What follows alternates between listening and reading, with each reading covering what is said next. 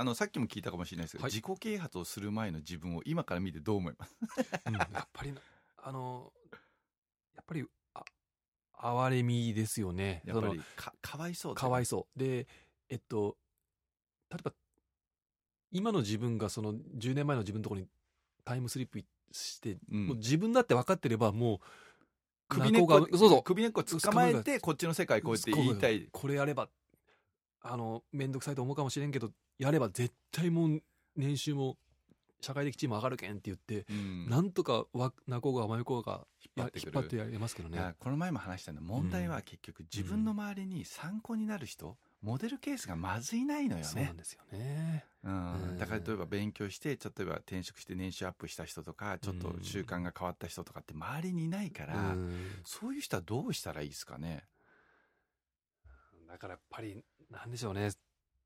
なんとかしてこまず本から入んないとしょうがないよう、ね、うんだって周りに聞いても、もだって周り答えてくれないでしょ？周りの友達とかあの会社の人とか。うん。でもね本を読むのもあのハードル高いんだな。特に地方なんてうん。まず本屋行かないもんね、うん。でどの本取っていいかわからないからね。そうですね。だからまあ、うん、本本読んだりあとはそうですね。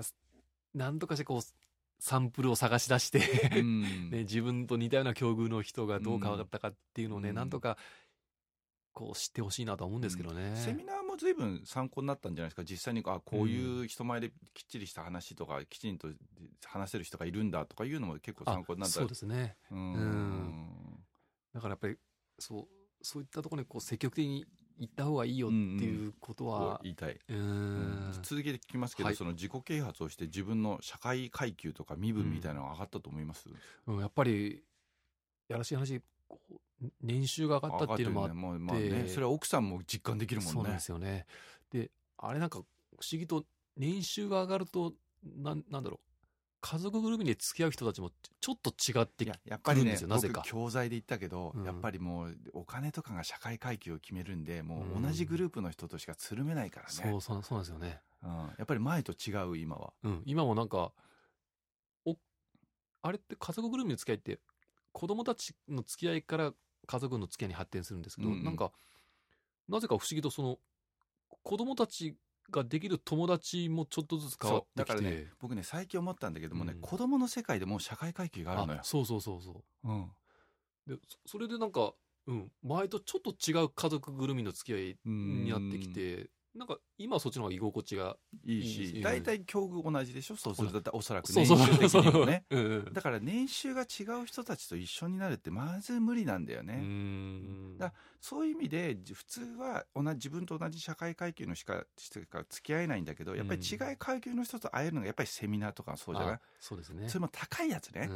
ん。安い1000円2000円3000円はダメだよね、うん。やっぱり1万2万ぐらい以上やっぱり出さないと、うん。なかなかいかないんじゃないかな、うん。えでもそんくらい年収変わったら手取りで月10万から変わってくるからそれは奥さんも反応いいっしょ。そうそう。だから奥さんは前の会社辞めるっていう時にも自分はもう働くつもりでいたんですよ。ああなるほどね。旦那さんが転職するからってね。そうそう結局いまだに専業主婦で 嬉しそうにな めだってし僕幸せだと思うよ今の世の中うん。子供2人いて専業主婦できるって。そうですね。